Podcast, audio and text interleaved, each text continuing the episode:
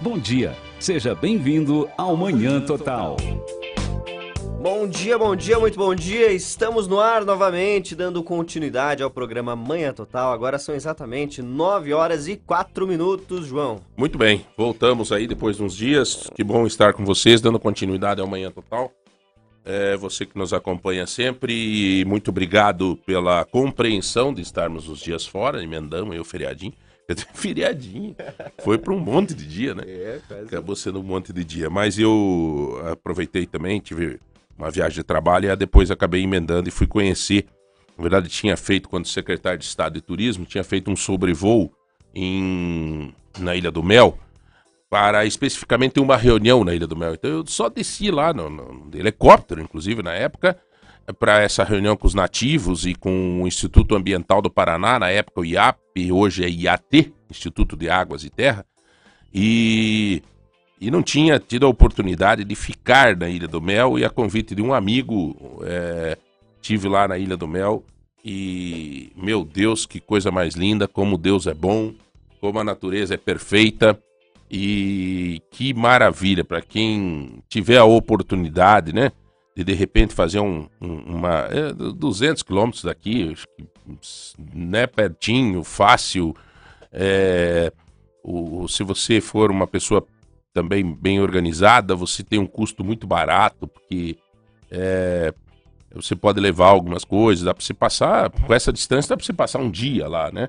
Agora, claro, se você quiser é, ficar na Ilha do Mel, você você consegue lá pousadas desde as mais caras até as mais as mais tranquilas, as mais baratas. Você já teve lá, Jonathan? Claro, eu já pernoitei, é... já passei um final de semana lá. Que maravilhoso, é um, um ambiente paraíso, de né? muita paz, uma capelinha linda, assim, Nossa Senhora de Fátima, na, no lado da Encantadas, né? E depois no outro lado de, em Brasília, são dois, são dois lados da ilha, né?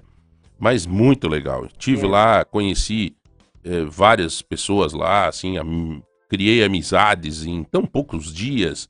Como é bom você se comunicar, você falar, né?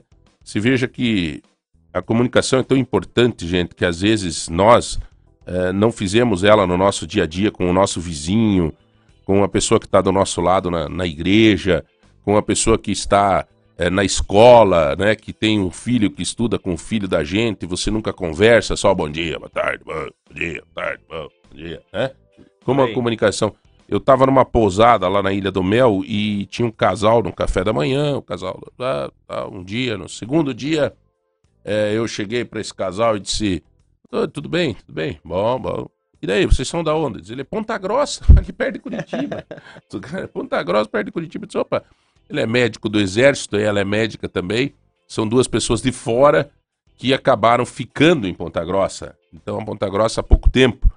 Mas você veja como a comunicação é importante. Começamos a conversar e, e né, dividir, é, dividir um pouco das informações. Ela é médica do hospital regional, estão contando algumas coisas lá do, do, do funcionamento e, e, tanta coisa que a gente vai, através da comunicação, é, divulgando, conversando e falando, né?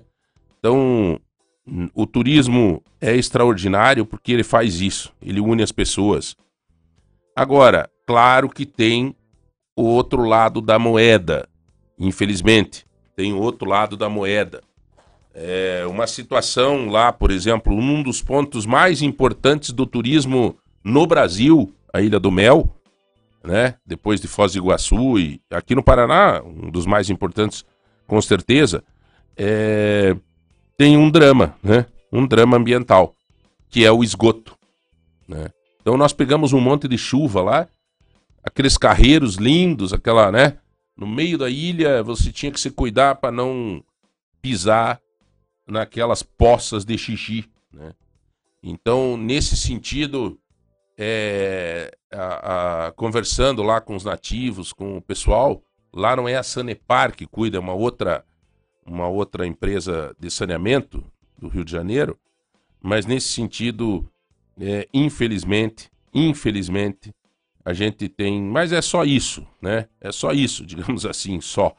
Isso é saúde pública, isso é tudo de importante mas é o meu, meu bate-papo com vocês hoje, meu editorial é exatamente isso. Até que ponto que nós estamos cuidando do nosso turismo?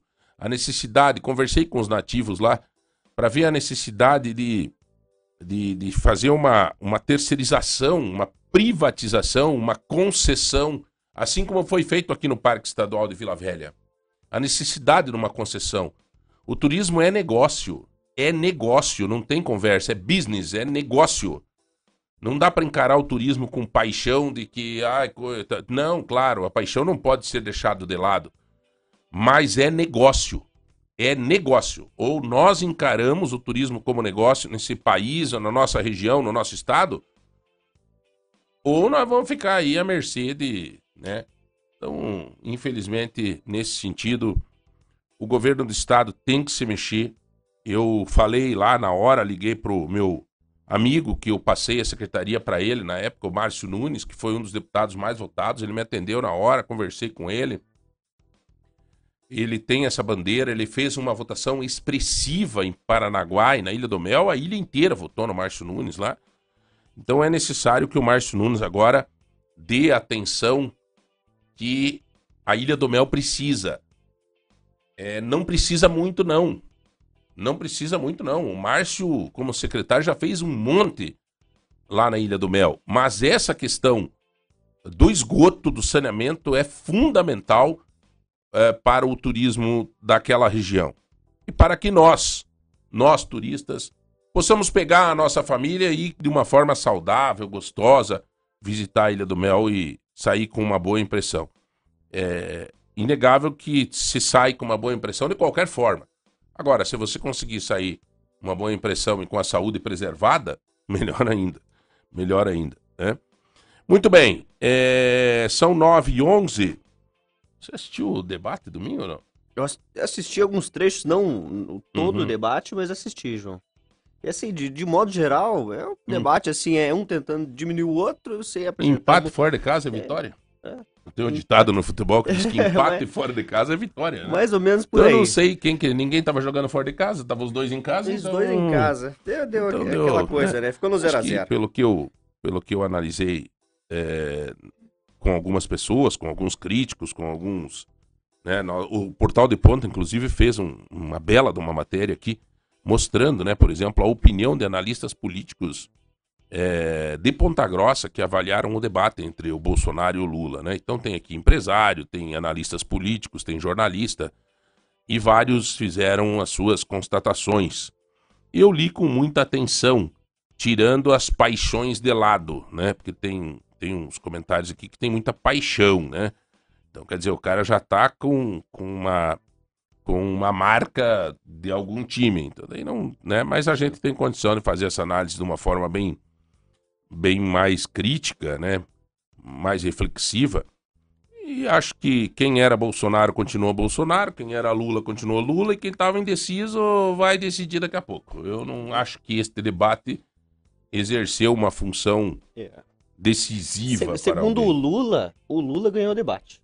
E segundo o Bolsonaro. E o Bolsonaro ganhou. Aí sim. Entendeu? Então, por isso que eu te digo que o debate né, não existe. O que existe que o que, que eu percebi em todas as postagens e tudo, que é, virou. Um ficou falando do problema da vida do outro e ninguém falou de si próprio, ou das suas propostas ou algo nesse sentido. Infelizmente, esses debates estão se tornando isso. Né? Não se tem uma postura de, de é, de análise verdadeira sobre as questões do país e tal. Viram um, um, dizendo com o outro não sei o que, outro não sei o que, vendo os defeitos do outro e nenhum destacando as suas qualidades, se tiver. Né? Se tiver. Mas enfim, é isso aí. Pelo jeito não pintou um clima com eles lá, né? É, teve mãozinha no ombro ali, mas acho que não rolou. não pintou um clima. Estão pegando no pé do Bolsonaro com esse negócio, não pintou um clima. Mas vamos lá, gente. É... Vamos direto com o nosso bate-papo, são 9h15 agora. Você que está conosco aqui na Lagoa Dourada, Ponta Grossa, região dos Campos Gerais, e na Lagoa Dourada, em Telemaco Borba, e, Campos, e, e região de, de Campo Templo. Uh, e qual é? 90 ponto? 90.95.9? Não, 90.9 em Telemaco Borba e região. 105.9. Aqui na nossa região. Ainda, ainda assim, eu ainda confundo, né? Mas é, é, coisa, coisa assim. Mas antes da gente começar o debate, João, é bom a gente falar que a gente vai ter sorteio hoje, né? Ah, sim. Então, Inclusive, você, você tá passando bem? Tá passando eu, bem? Sim, eu gosto, graças a Deus, cara. Então, muito bem. Pra quem tá passando mal, hoje a gente vai sortear um ferro de passagem. Ah, entendi. entendi. A gente vai sortear um ferro de passar do Mercado então, se você tá passando mal, tem um ferro de passar novo. Um ferro de passar do Mercado Móveis. Maravilha, então, todos os nossos obrigado. Ouvintes, Participe aqui do 3025 2000 e nós, nos nossos grupos de WhatsApp. Hoje você estará concorrendo a um ferro de passar, tá?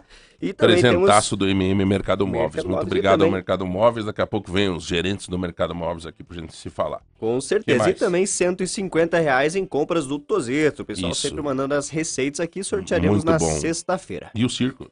O, o circo já, já foi, já, já foi. Ah, é? É, já foi. Foi passagem rápida? É, coisa, coisa rápida. Eles já estavam então, tá um bom. tempo aqui, eles já foram. Então tá bom. Vamos esperar um outro circo, porque o povo adora ir no circo. Eu gosto também. Eu gosto. É.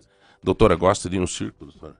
Bom dia. Tudo bem? Eu gosto, gosto sim. É, é. é Traz, legal, né? Remete, assim, uma lembrança gostosa de infância, né? Ainda mais é. agora que eu acho que está retornando o cuidado com os animais, então a gente consegue apreciar bastante. O circo tem um outro conceito hoje em dia. É né? verdade, com certeza. Sei, tem gente que gosta, gente não gosta, mas na verdade tinha, tinha, assim, queira ou não queira, tinha. É, né, os animais sofriam, uhum. não, é inegável, né? Uhum. Inegável. Essa discussão, acho que tem gente que diz, ah, mas tinha que ter, sempre teve. Ah, mas o mundo as coisas vão mudando, né, gente? Ah, porque sempre teve. Então, se sempre teve, nós tinha que estar tá usando aquele telefone de. Aquele sabe? É, sempre teve. Máquina lá, de escrever. Então, é, é, Olivete. É. Olivete. É. é aquela lá. Tem uma guardada daquela. Não, não cheguei a usar. Eu tenho Já fez guardada. curso de datilografia? Mas claro, ó. não, não, pra cá. não conta, João, não conta que quem fez datilografia conta a idade. Mais ou menos por aí. Pior que é isso mesmo, né? Pior que é isso mesmo. É, João, então nós temos aqui o prazer de receber a doutora Adriane Lopes. Ela que é especialista em saúde da mulher, né? Então ela é especialista em ginecologia e obstetrícia, né? Uma palavra um pouco complicada de falar. Mas ela vai estar falando hoje sobre a saúde da mulher. Esse mês, que é o outubro rosa, né? Então a gente é, hoje o, o, programa vai ser focado neste tema, né? Temos nas a, mulheres. Nas mulheres. Temos a doutora Adriane, que vai estar falando um pouquinho mais sobre isso. Temos também, é, para frente, uma outra convidada que ela é uma voluntária da Rede Feminina aqui de Ponta Grossa, então um programa mais ou menos nesse sentido hoje. Na verdade, interessa a todos, né? Não é um programa para as mulheres, é um programa para todos nós. Afinal de contas, as... não existe nós sem as mulheres, nem as mulheres sem nós homens e assim por diante. Então, um programa que interessa a todos, um bate-papo que interessa a todos, né? E eu tenho assim já de, de cara uma matéria ontem do Portal de Ponta. Eu estava no congestionamento voltando da, da Ilha do Mel e vi essa matéria e me preocupei, doutora. Diz o seguinte: pesquisa mostra queda em tratamento. Não, não entendi. Então acho que é boa a notícia. Queda em tratamento e diagnóstico de câncer de mama. Pode ser que seja queda porque está tendo um menor índice de procura no tratamento. Será que não é isso? Como é que está isso? O, o, o, mês da saúde da mulher, ele não está só relacionado ao câncer de mama, né, doutora? Não, então bom dia a todos, é um prazer estar aqui. Obrigada pelo convite, João. Obrigada, Jonathan. É, eu gosto muito de estar falando sobre esse tema, até porque eu, eu falo que eu não sou feminista, mas eu empodero mulher, né? Uhum. E essa questão que você disse que interessa a todos, realmente interessa a todos, porque nós temos é, filhas, né? Vocês têm filhas, vocês têm esposas, então é, esse cuidado para com a mulher é extremamente importante. O outubro ele foi direcionado realmente para esse o mês da, do cuidado da mulher e ainda hoje, João, com tantos anos, a gente percebe no consultório nitidamente uma procura muito grande da mulher neste mês para fazer a sua rotina. Então, uh, o que, que eu te falo nisso? Eu falo para você que ainda a mulher acaba deixando de lado deixa para um segundo momento o cuidado, né? O autocuidado. Ou então, seja, ela procura nesse mês. É, existe uma procura anual, mas a gente percebe que em outubro a agenda fica assim completamente lotada. E quando a cliente chega no consultório, você fala: "Oi, tudo bem? Ah, eu vim fazer minha rotina, doutor. Ai, eu me lembrei porque é outubro." né? Então existe ainda esse start, a mulher ainda está, está ligada nesse start. Eu costumo dizer que todos os meses do ano são importantes para que a gente possa fazer o nosso cuidado, né? Uhum. Mas o outubro ele chama justamente isso, parece que ele dá um, um gatilho na mulher Sim. e ela precisa, opa, esse mês eu preciso cuidar de mim. Uhum. Então isso Eu acho que até porque ela por exemplo, ela está em casa agora, está escutando a gente falar. Isso, vai e, lembrando. E não é né? é todo mês que nós também falamos. Eu acho que nós, enquanto imprensa, também tinha que falar mais disso, né? É, Fora acho... do mês de outubro, né? Isso, divulgar, né? Todo mês aí tem um, um, um motivo, né? Mas é bem importante a gente estar tá lembrando, porque Obrigada, Porque o que, que a gente pensa? A gente pensa o seguinte: olha, então, antes o outubro veio para a prevenção do câncer de mama. Aí a gente começou a pensar, bom, a mulher, realmente, o câncer de mama é um câncer que mais acomete a mulher. Mas a gente tem um câncer aí que, que é muito difícil para nós profissionais aceitarmos, que é o câncer de colo de útero. E que o câncer de colo de útero ainda ocupa aí um, um, uma, um ranking bem alto de estatísticas. Se a gente pensar em torno do terceiro, quarto lugar do Mas é câncer é maior, mais frequente. maior do que o de mama? Não, não é maior. Não. Só que a diferença do câncer de mama e o câncer de colo de útero é que o câncer de colo de útero ele não precisaria existir, porque nós conseguimos intervir antes dele acontecer. E de que forma? Então, então vamos lá. O câncer de colo de útero ele, ele, é detectado por um exame muito simples, que é o preventivo, o Papa Nicolau. Certo. Que é um exame que a mulher busca fazer, de, dependendo aí diretrizes, você pode fazer a partir dos 24 anos, né? Uhum. Mas assim, uh, nada impede que a mulher que comece a ter uma vida sexual mais ativa e que não tenha feito a vacina do HPV, que é muito importante, depois a gente podia dar um recadinho uhum. especial nisso, tá. é, a mulher faça esse, esse exame anualmente.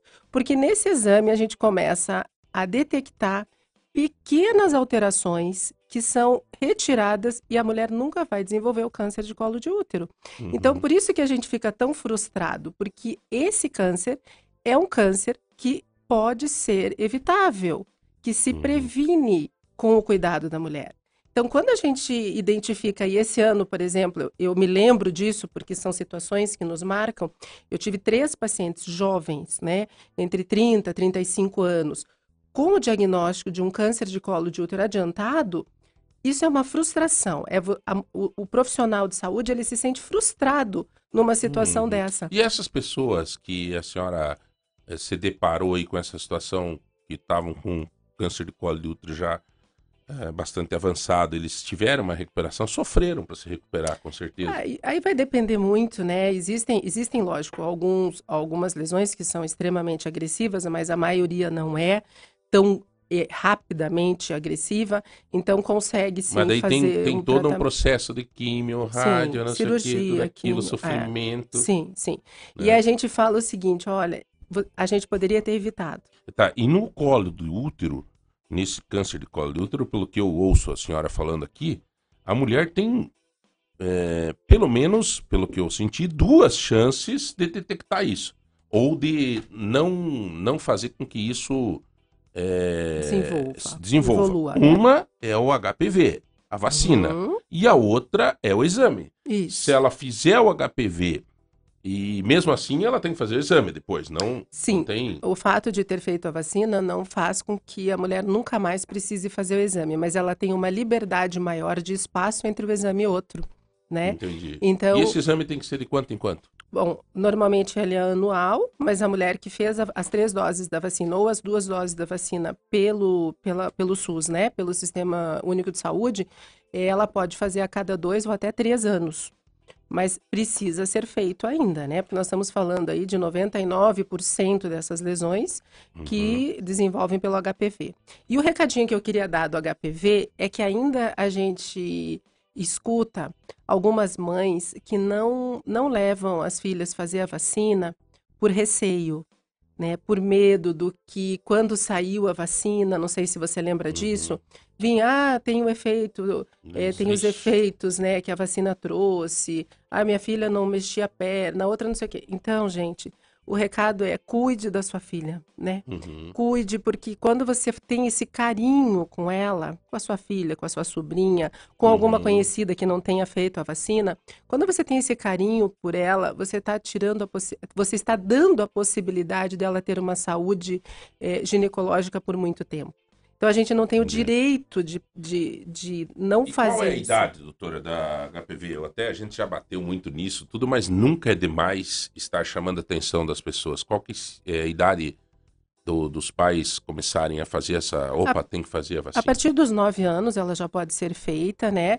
E hoje a gente tem mulheres aí que optaram em ter uma, um início de vida sexual mais tardio e que podem fazer essa vacina, mesmo que não tenham feito ainda, né? Elas podem fazer essa vacina, porque elas vão estar se beneficiando uhum. com isso. Porque o, o, benefício da vacina é você fazer a vacina antes de você ter tido a possibilidade do contato com o vírus, que é sexualmente transmissível. Certo. Né? Então, quando essa mulher não teve relação, ainda ela ainda vai se beneficiar. Tá, mas a mulher que teve já a relação, Sim. teve uma relação, ela não fez a vacina da HPV uhum. e ela pode tomar a vacina? Pode. Na realidade, hoje a gente está é, trabalhando bastante nessa questão do cuidado com o uso do preservativo, né? Que também certo. não é menos importante, mas infelizmente é ainda muito deixado de lado. É, mas assim, a mulher pode fazer sim. Existe uma faixa etária que a mulher se beneficia com a vacina e até mulheres hoje que têm o diagnóstico de HPV na, no preventivo, no, no, na, nos exames complementares que nós fazemos, elas fazem a vacina para quê? Para uhum. fazer uma, uma melhoria na sua imunidade, para evitar que esse vírus continue evoluindo e que ele possa retroceder. Então, existem casos específicos que nós indicamos fazer a vacina, mesmo quando a mulher já tem o diagnóstico de, uma, de, um, de um contato com HPV. Estão pedindo aqui o que, que, né, o que, que é o HPV? É um vírus? O HPV é um vírus, é um vírus hoje Se instala no... sexualmente transmissível, né? Uhum. E ele é responsável por 99% dos casos de câncer de colo de útero.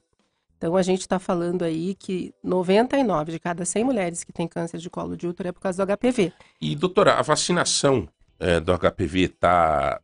Tá, a gente sente, assim, vocês sentem que está baixa ainda? Como é que está isso? As pessoas estão tendo essa responsabilidade de, de eu, buscar? Eu ainda percebo que poderia melhorar. Sabe? Uhum. Parece que é, a gente acabou deixando um pouquinho de lado esse esse cuidado e esse reforço com a vacina.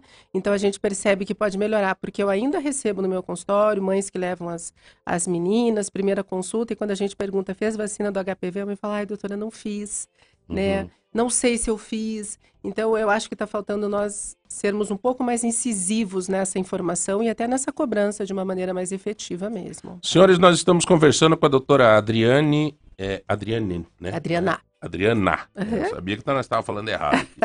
a doutora Adriana, ela é gine... ginecologista e obstetra, né, doutora? Isso. E é uma grande oportunidade para você que está conosco é... tirar suas dúvidas também, né? E mais, mais do que isso, eu também procuro aqui sempre.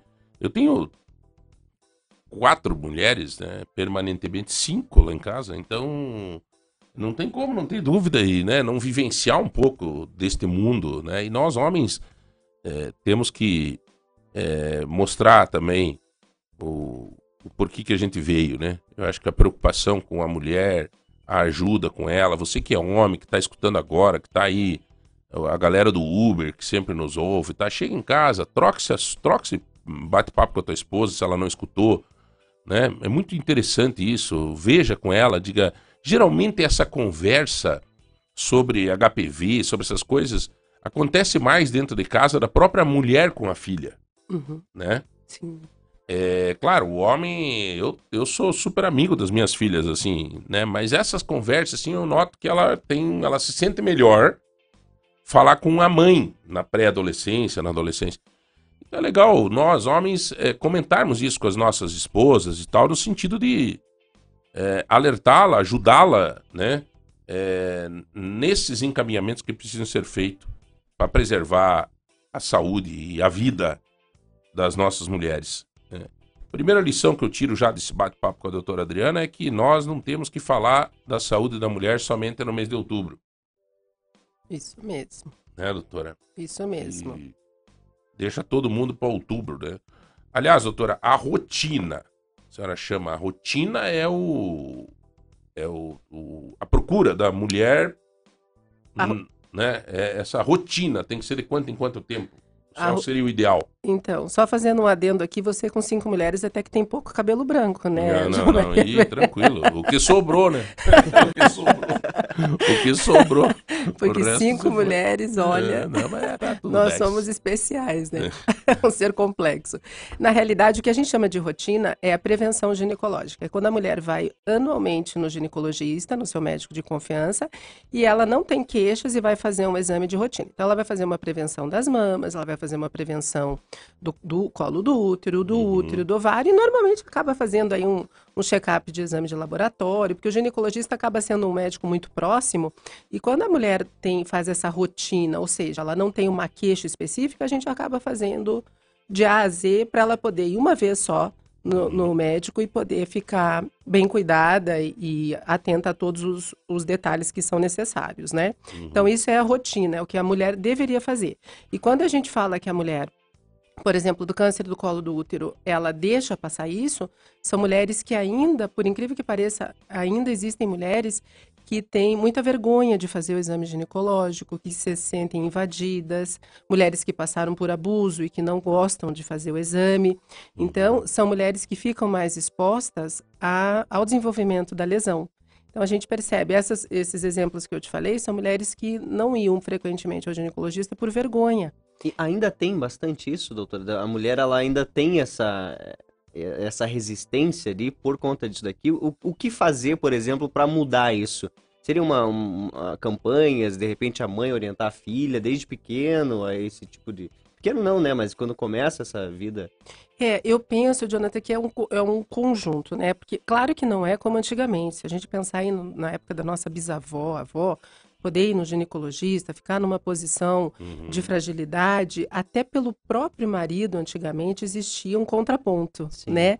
Mas ainda, né, século XXI, a gente acaba deparando aí com alguns, alguns maridos que ainda têm um um perfil um pouco mais machista e que acabam não incentivando a mulher a ir no médico e que quando vai no médico necessariamente precisa ser com uma médica mulher, né? Então, às vezes não tem esse acesso. Vamos pensar interior, né? Interior, às vezes você Sim. não tem é. essa facilidade, né? Porque é o próprio conforto da mulher, né? Tem mulher que se sente melhor com uma gineco mulher, né? É natural também não vejo problema nisso. Eu acho que, claro, o profissional, o homem, meu Deus do céu, ele tem a mesma condição, o mesmo Sim. profissionalismo, é, salvo casos esporádicos de algumas situações que, uhum. vira caso de polícia. Mas, assim, é, não tem problema nenhum. Eu, particularmente, vejo, assim, eu procuro, até eu, eu faço muito isso, doutora. Eu troco uma bola, assim, com os meus ouvintes, nossos ouvintes, de uma forma muito natural, né? Eu minha mulher, por exemplo, ela vai numa gineco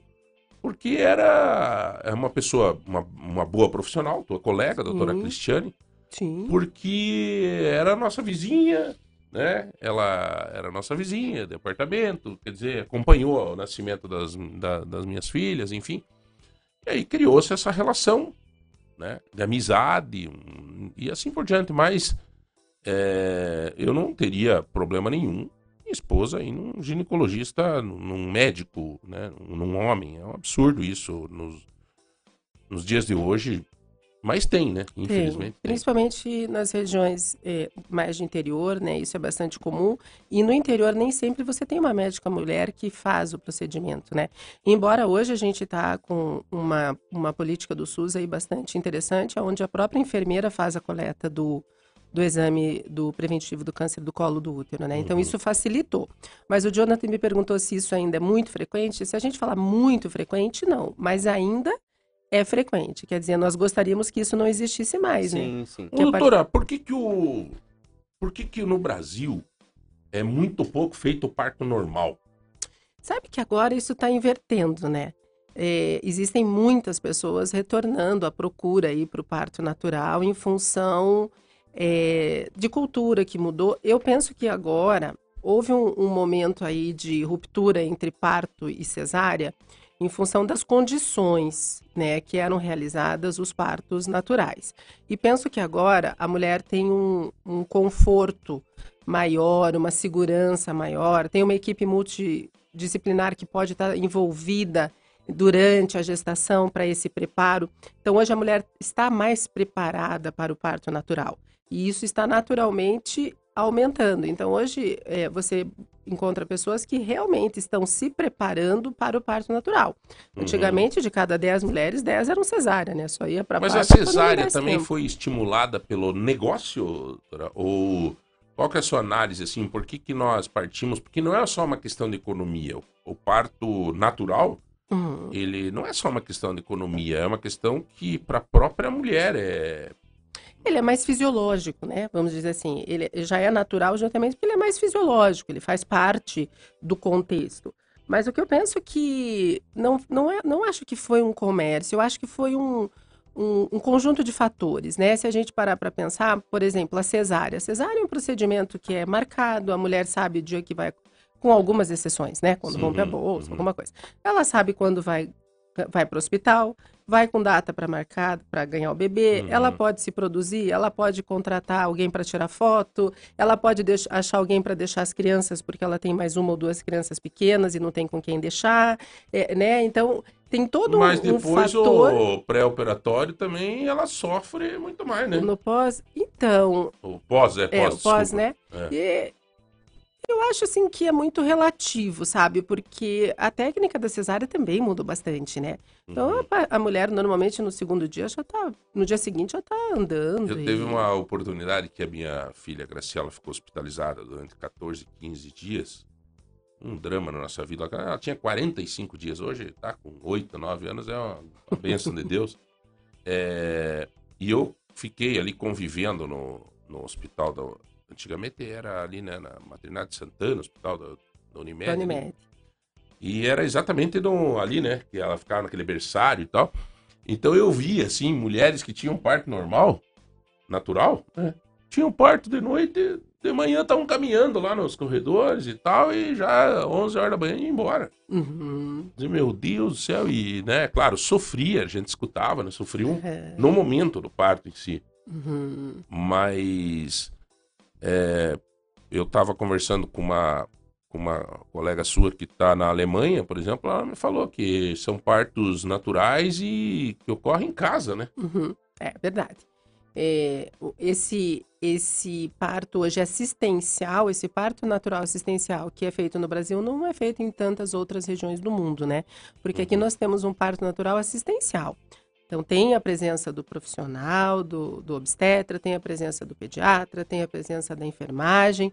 Uhum. E na maior parte das regiões do mundo isso não é assim, né? Então, uhum. você está em casa. e tudo tem... via SUS?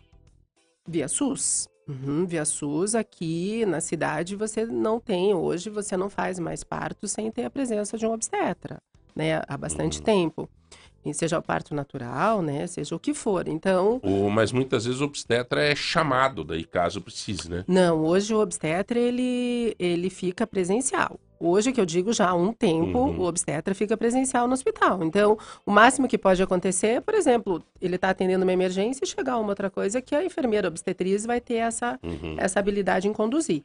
Mas hoje a mulher tem essa, esse contato direto. Eu vou fazer uma pergunta aqui para a doutora, que não sei se não vou ser um pouco deselegante, porém é uma realidade e nós temos que abordar para vocês que estão nos ouvindo saberem. É, claro, tem um valor, o SUS é inegável, que é um sistema que merece todo o respeito. É, agora, quanto que uma, um médico ganha hoje pelo SUS para fazer um parto? Então, João, eu não vou conseguir te falar exatamente, porque faz um tempo aí que eu parei de a obstetrícia, né? Faz uhum. dois anos, e eu parei de fazer pelo SUS.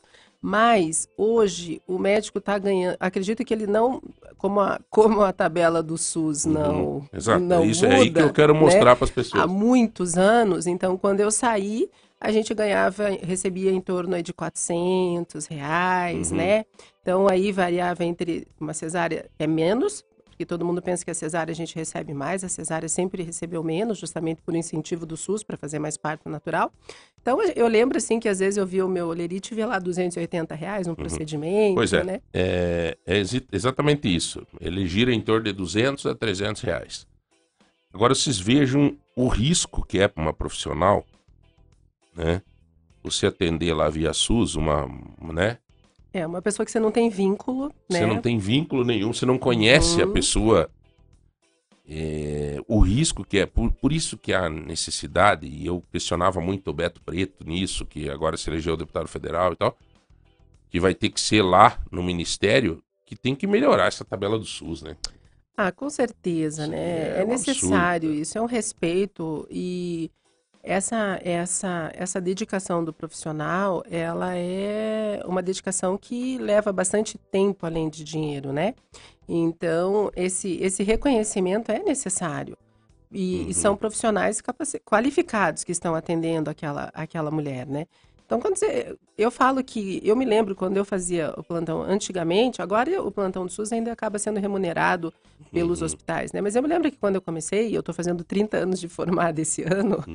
então eu me lembro que quando eu comecei, a gente trabalhava só pela produtividade.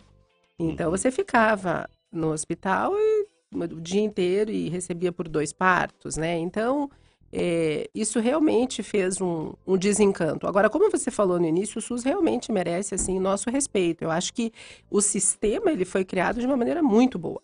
A uhum. questão é que é, as pessoas esqueceram, né, de alimentar essa essa evolução, principalmente referente à tabela, né?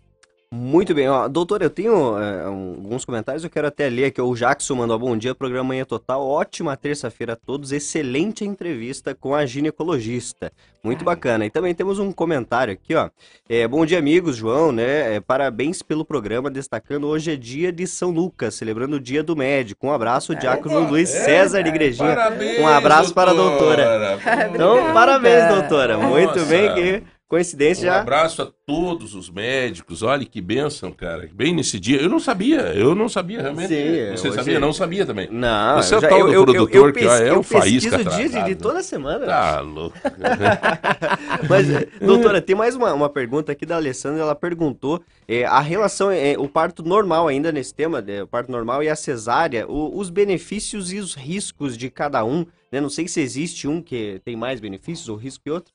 Na realidade, isso, isso tem que ser muito individualizado, né? Mas então, por exemplo, se a gente parte de um, um, uma mulher que não tenha nenhum, nenhum, uma patologia, nenhum risco de saúde, que ela tenha uma gestação tranquila, ela, o risco dela de parto natural é quase zero. Sim. Então, ela vai ter os riscos de um parto, como toda mulher pode ter. Ah, um, uma placenta que não sai, um útero que não contrai, então um pouco mais de hemorragia, mas a intercorrência do parto natural é muito pequena. Sim. Da mesma maneira que ela, se ela for por uma cesárea e ela for uma, uma paciente ígida, que a gente chama, que não tenha nenhuma patologia, os riscos também são menores. É lógico Sim. que nós estamos falando aí de um procedimento que demanda uma, uma anestesia, que demanda jejum, que demanda essa questão da cicatrização, né? Sim. Então você tem aí algumas situações um pouquinho mais específicas. E quando a gente parte do princípio de uma gestação de risco ou de médio risco, aí até algumas patologias indicam mais para o parto natural, porque os riscos de você ter essas hemorragias ou essas Sim. intercorrências na cirurgia são menores. Mas tudo isso, hoje a, mulher é muito individualizada, né? Entendi. Então não tem mais essa coisa assim, ah, não, de 10, 10 vão para parto. O que não foi para parto vai para cesárea. Uhum. Hoje o médico já consegue identificar o tipo do quadril. Ah, não, para esse quadril acho que não vai passar uhum. o ombro do bebê. Tem, então... isso ainda, dependendo do porte físico, por sim, exemplo. Sim, uhum. o quadril, né? Porque da maneira, da anatomia do quadril, às vezes não passa o ombro. Então, uhum. ah, não, esse bebê vai pela estrutura da Você já consegue analisar, a médica e... conhece a paciente é, eu acho que o, o fato da paciente já escolher a sua gineco já no início, né? Sim. Isso de... ajuda muito, né? Sim, é, é muito importante você ter segurança, né? Você tem que confiar no profissional, porque já é uma situação onde o profissional tem duas vidas na mão sempre. Uma uhum. vida na mão já é uma responsabilidade enorme. Duas. Então, eu costumo dizer que a obstetrícia realmente ela traz dores e amores, né? Uhum. Então, assim, porque é uma especialidade que é, demanda muita alegria e quando infelizmente as coisas não dão certo, muita tristeza. Mas o que, que acontece? Quando você opta por um profissional que você confia, ah, você já tem 50% de êxito, né? De ah, sucesso. não tenha dúvida, né? O, o, eu acho que a própria ansiedade da mulher, o medo, aquele aspecto todo, né? Sim. Isso você se entrega, né? Você diz, ó, eu tô na mão de uma profissional que eu conheço, que está comigo já há bastante tempo, que me conhece, sabe que eu tenho pressão alta, pressão baixa, Isso, pressão é. que sabe tudo de mim. É, né? e quando, quando você tem essa confiança o profissional, ele também é muito transparente, você chega e fala assim, olha, não vai dar para você, por mais que você tenha se preparado nove meses, que você tenha cuidado do teu períneo, feito atividade física e dieta, não vai dar para você o parto. Não adianta. Uhum. Essa pessoa tem que confiar no profissional, porque senão ela vai dizer, ah, não, peraí, o profissional não quer fazer, eu vou arranjar outro profissional que faça, né? uhum. né? Então, não, olha, não vai dar, por isso, isso, isso. Então, aí a paciente, a mulher consegue entender, não, esse é o profissional que eu confio, ele é que é o melhor para mim realmente, né? Bom, tem várias perguntas aqui, a gente vai fazer, só eu preciso chamar um rápido intervalo. Nós vamos no 3025 2000, você pode continuar participando para ganhar hoje um um ferro de passagem. Um ferro elétrico do MM Mercado Móveis, 150 reais em compra do Tozeto. Nós estamos falando com a doutora Adriana. O sobrenome, Adriana? É... Lopes. Lopes, né? Uhum. Adriana Lopes, ela é ginecologista obstetra e tem, entre outras perguntas, uma aqui que eu achei legal. Se a senhora já presenciou algum homem desmaiando na hora que do parto que ele está é assistindo, tá bom? Daqui a pouco nós voltamos, um minuto só. Muito bem, são 9 horas e 50 minutos. Vamos dando continuidade aqui à nossa entrevista. Estamos com a doutora Adriane Lopes, ela que é especialista em saúde da mulher, está tirando todas as dúvidas. E vamos que vamos, João. Olha, alguém já pesquisou a senhora aí no no Instagram. Né? Essa que, senhora, É, essa médica, ela gosta de andar de moto. Verdade. Tem motos grandes, assim. Pergunta é a ela se ela sempre gostou de andar de moto. Aí já estamos. né? esse é motoqueiro, esse que. É, é... é legal, doutor. É então, um hobby dele. É, na realidade. Você sabe o nome de quem perguntou? Não, João. Não, não aparece, né? Tem, tem só o número ali. É, então, então para quem perguntou, eu gosto muito de andar de moto, mas quem me incentivou isso foi meu marido. Uhum. Na realidade, eu comecei a andar de moto há pouco tempo já. E aí, quando meu marido, che... meu marido é motociclista e eu andava na garupa, fotografando, eu adoro, eu falei, não, eu quero que você pilote. Eu falei, não, eu não levo jeito para isso. Não, uhum. eu quero que você pilote. Aí comprou uma moto, me deu de presente, eu comecei a pilotar. Uhum. E hoje, realmente, ele tem uma, nós temos, cada um tem uma BM, a gente tem uma 1200 uhum. e nós Saiu... rodamos por aí. E ele é médico também, né? Parabéns também ao doutor é Marcos Tenório. que é, é, particularmente, inclusive é meu médico. Ele, ele é, daqui a pouco eu vou lá fazer uma visita para ele para resolver um problema no meu ombro. O Bom, nós estamos conversando com a doutora Adriana Lopes, ela é ginecologista obstetra, hoje falando bastante sobre essa questão da mulher. Eu estava falando num paralelo aqui com ela que a gente já teve um aprendizado. Nós vamos contando aí com, com a, a, a oportunidade delas organizar a sua agenda e tudo, ter mais a presença dela aqui no programa porque este problema da saúde da mulher é uma constante. Uhum. Né, doutora? É, é, uma constante, né? Esse Muito... cuidado, isso, ele deve ser. A gente tem que estar tá sempre dando, plantando a sementinha, né? Não deixar só para o mês de outubro. Né? Isso. Né? Uhum. Mulher que deixa só para se preocupar com a saúde dela em outubro, às vezes é tarde. É. Você sabe é, que nós agora, com essa questão da pandemia, até conversando com alguns colegas, e até um deles, o Fábio Mansani, que eu adoro, respeito muito a equipe deles, o Sadia, a Janicelli, gosto muito, a Thaís. Eu conversando com ele, logo que acabou a pandemia, ele falou assim: uma das frustrações maior, maiores que nós tivemos com a pandemia é que a mulher que antes era detectada precocemente com, com o tumor, ela começou a ser detectada bem mais adiantado. Por quê? Porque ficou dois anos sem procurar e sem fazer a rotina. Então, uma lesão né, que você identificaria muito pequena no exame, ela demorou dois anos para ser identificada e aí perdemos o time do, do, do primeiro tratamento, né? O doutora, é, já teve alguma situação de ter aqueles eu assisti o parto das minhas duas. e eu me fiquei forte, rapaz. Até que aguenta. Você assistiu o parto da Yumi, não? Assistiu? Ficou firme? É, firme até a hora que desmaiou, né? firme até a hora que eu acordei depois, nem sabia. Tem muito caso, assim, dor de pai que vai lá antes de ficar ajudando bem quietinho, acaba incomodando a hora do parto, né? Olha, é. muitos casos não, mas assim, tem casos sim que, que o homem acaba passando mal, e a maior parte das vezes, eu acho que até pela questão aí do, do sangue que acaba uhum. vendo, né? A imagem que a gente acaba. Uhum. Eh, criando uma imagem assim muito tranquila na mente. O parto, tanto o parto uhum. natural quanto a cesárea, às vezes foge um pouco do que você está habitualmente uhum. acostumado, né? E, mas sim, tem, tem história de, de, dos homens, dos maridos que desmaiam, normalmente são os maiores, então, coitados, eles sofrem aí um bullying grande depois, né? É. Porque eles despencam. E daí é... dá aquela correria que tem que não sabe se atende a mulher ou o marido. é, a normativa é sempre atender a mulher, o marido depois. É, deixa esse aí caído aí, dá um chutinho pro lado, é, continua. Só empurra pra lá. É, hoje já se coloca uma cadeira, né, pro, pro marido sentar, porque se ele passar mal, pelo menos ele tá sentado. É um direito do cara ir assistir o parto? Sim, é um direito dele assistir. A maior parte dos profissionais não se incomoda com isso, a não ser assim que você você tem algumas, algumas situações muito específicas, onde você já sabe que o parto vai ser muito muito difícil ou que não tem uma logística adequada, né? Então, uhum. são poucas as exceções. Mas sim, é um direito, até pela lei, ele é, ele é respaldado nisso.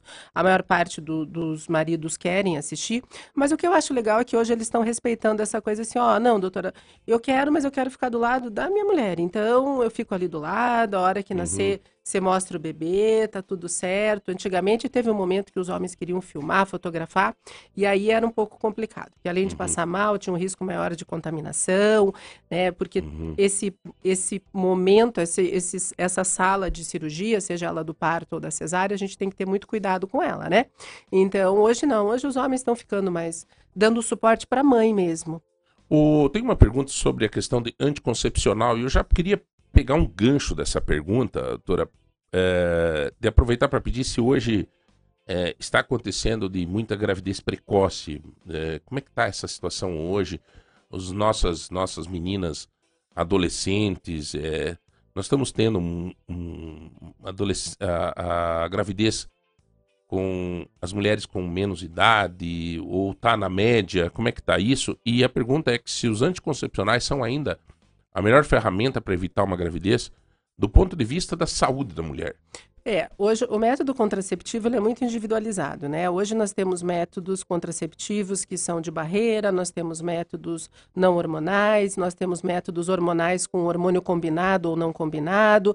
Então isso é muito individual na necessidade da mulher, se ela só quer uma contracepção, ou se ela quer uma contracepção que quer melhorar a pele, ou se ela quer mais segurança, se ela tem TPM. Então hoje o método contraceptivo ele visa isso. Muitas mulheres, por exemplo, têm TPM de uma magnitude que isso acaba inviabilizando o dia a dia da mulher. É aquela mulher que os homens olham e falam, meu Deus, hoje uhum, né, tá uma onça. É, então, é juma todo dia. Então, exatamente. Então, o que, que acontece? Existem métodos que fazem, que melhoram essa oscilação hormonal. Então, hoje, o anticoncepcional via oral, que é o que a pessoa deve estar perguntando, ainda é indicado sim. Mas nós uhum. temos métodos diferentes e métodos mais modernos para fazer a contracepção que exponham a mulher a menos efeitos adversos. Sim, Tem, sim. qual, por exemplo, doutora? Por exemplo, o DIU, o DIU, o DIU não hormonal, o DIU hormonal, o implante subcutâneo que a gente utiliza hoje, hum. são métodos que a gente chama de LARCs, que o, são métodos de longa duração. O anticoncepcional já está ficando... Obsoleto? É ou não? ele nunca vai ser, né? Porque algumas mulheres aí buscam essa questão justamente por um auxílio aí de, de TPM, de. Ele pele. ajuda para TPM? Sim, sim. E esses outros anticonceptivos? Eh, aí os métodos de, de mais de os implantes e os DIUs dependendo da mulher e dependendo da intensidade da, da tensão pré-menstrual, ele auxilia. Mas o, o, o, o, de eleição realmente é bloqueio total do fluxo. Então aí pode ser o contraceptivo, não uhum. necessariamente comprimido, né? Uhum. Olha, é, que interessante, uma, uma... hein, cara. As mulheres, atenção aí, os maridos de plantão e as mulheres. Olha que bacana esse bate-papo com, com a doutora Adriana. Diga lá. Uma pergunta aqui da Fabiana Machak, é, é exatamente nesse tema. Ela perguntou se o anticoncepcional é, injetável faz mal. Não, nós temos anticoncepcional injetável de que é trimestral, onde a mulher não menstrua mais, né? Ela entra no que a gente chama de amenorreia e temos o mensal, onde a mulher menstrua. Então, é, o que, que, é fazer mal, né? Fazer mal é quando um anticoncepcional ou um contraceptivo, vamos dizer assim, ele é indicado de uma maneira não tão é, individualizada. Então, quando a gente coloca na balança o benefício e o risco do método, o benefício tem que sempre sobrepor. E a gente só vai conseguir fazer isso conversando. Por isso que hoje a gente, às vezes você fala assim, ah, eu estou usando o método que minha prima usa, ah, não sei quem me indicou. Ah, não, só me indique, doutora, um método por telefone mesmo. Não dá para ser uhum. isso, né? A gente precisa conhecer a mulher justamente para minimizar, né? sim, para minimizar os efeitos e que podem acontecer. E o anticoncepcional é caro, doutora? Não sei, não tenho. É o serviço público. Sim, tem, tem, os, tem os contraceptivos que o serviço público oferece, a mulher não tem custo. E uhum. aí existem métodos que são mais sais mais elaborados aí, que aí você acaba acaba pagando mais por isso, né? Aí é uma uhum. tecnologia melhor, uhum. você vai pagar mais por isso. Mas a, mas a saúde pública, sim, oferece injetável mensal. Ô, doutora, eu tenho uma curiosidade. Quando é que a mulher para de tomar anticoncepcional? Quando que para? É. Bom, na realidade, a mulher para de, de usar o método contraceptivo quando entra na menopausa. Uhum. E a mulher brasileira entra em menopausa entre 48 e 52 anos, em média aos 50 anos. 48 a 52 para é, de tomar. É, em média 50, né? Quando entra em menopausa. Existem mulheres que entram antes, depois. E esse é um cuidado, né? Que veio aí, essa coisa, essa gravidez da Cláudia Raia, hoje trouxe um pânico pois nas mulheres. É, né? rapaz, essa gravidez da, da Cláudia Raia, essa chama. Uhum. Essa gravidez da Cláudia Raia aí, com 53 anos, né? 55, né? 55 anos a Cláudia Raia resolveu ficar grávida. O que, que a senhora acha disso, doutora? O que que... que, que... Então, sabe que eu, do lado de empoderar a mulher, isso para mim uh, traz uma, um marco, sabe, João? No, no, sentido de que a mulher, de que a Cláudia Raia trouxe uma liberdade para a mulher, é, e ela transpôs algumas barreiras, né? Uhum. Mas, por outro lado, a gente precisa alertar que a Cláudia Raia é uma mulher que tem 55 anos, mas faz. o corpo fisiológico dela tem quantos anos, João? Ela faz é, é? exercício. É? Eu vi a Cláudia Raia agora que eu ela fui tá pro Rio de Janeiro. Eu, é, há um ano atrás, e quando eu fui com a Giovana pro Rio, não, não, menos que um ano, eu vi a Cláudia Raia é, lá na, na, na Globo, e meu Deus do céu, e você, é, você vê assim, que não é só bonita, de barzinho, né? né? Conversa de barzinho, é, eu diria assim, que mulherão. Né? Cláudia Raia era linda. É um... E você vê que não é só a beleza, ela passa ah, saúde. Você percebeu isso? Ela... Porque ela, ela tem um corpo legal, ela é magra, tudo, mas ela não é só beleza, ela passa saúde. diários, é... E nutrição. Então, é, é, ela cuida do corpo, da mente, da alma, do espírito. Então, você vê que é diferente, né? Não é. dá pra gente pegar aí é, uma, uma, uma mulher aos 55 anos que não tem esse cuidado desde sempre e querer que o corpo funcione dessa maneira, é, né? Minha, minha esposa, nós tivemos a segunda filha, ela tinha 49. E, e foi uma gravidez razoavelmente normal porém com muito mais cuidado do que a primeira. Isso, sim, né? com certeza. Eu acho que não dá para pegar a Cláudia Raia como um, exemplo, exemplo, assim, ah, vamos lá, né, né dá para engravidar e tal. Mas quer dizer, com, com 55 ela não estava na menopausa ainda? Então, eu me lembro, assim, de vários vídeos que ela faz até de folgachos, né? Que, aqueles calorões que a mulher sente na menopausa. Assim como eu também me lembro de há um tempo atrás que ela fez aí uma tentativa para engravidar se eu não me engano, com estímulos hormonais. Uhum. Então, eu acho que teve aí um, um gatilho aí pro, para o retorno do funcionamento sim, ovariano, sim. né? Partindo do princípio realmente de que isso tenha sido de uma maneira natural. Mas isso não é o que habitualmente acontece, né? Então, o que a gente estava falando, isso, quando a mulher entra em menopausa efetiva, aí ela pode parar de usar o método contraceptivo orientada pelo seu profissional, sim, por é. favor. É, Senão não. todas as mulheres de 48 é. param de usar agora e vem grávida aqui na tua porta. a doutora, tem uma questão aqui, pessoas dizendo, a doutora fala bastante em empoderar a mulher mulher, depois que a mulher sai da menopausa, qual é o reflexo da vida é, na hum. vida sexual dela? Gente, esse tema é o tema que eu mais gosto de falar. Dois temas, né? Que é o empoderamento feminino e a menopausa, além da sexualidade. E isso é extremamente complexo. Então, o que eu vou te dar, de, eu vou vir aqui, vou me comprometer, hum. se o João e o Jonathan me permitirem, eu vou vir aqui falar com, exclusivamente sobre menopausa e mulher e qualidade de vida.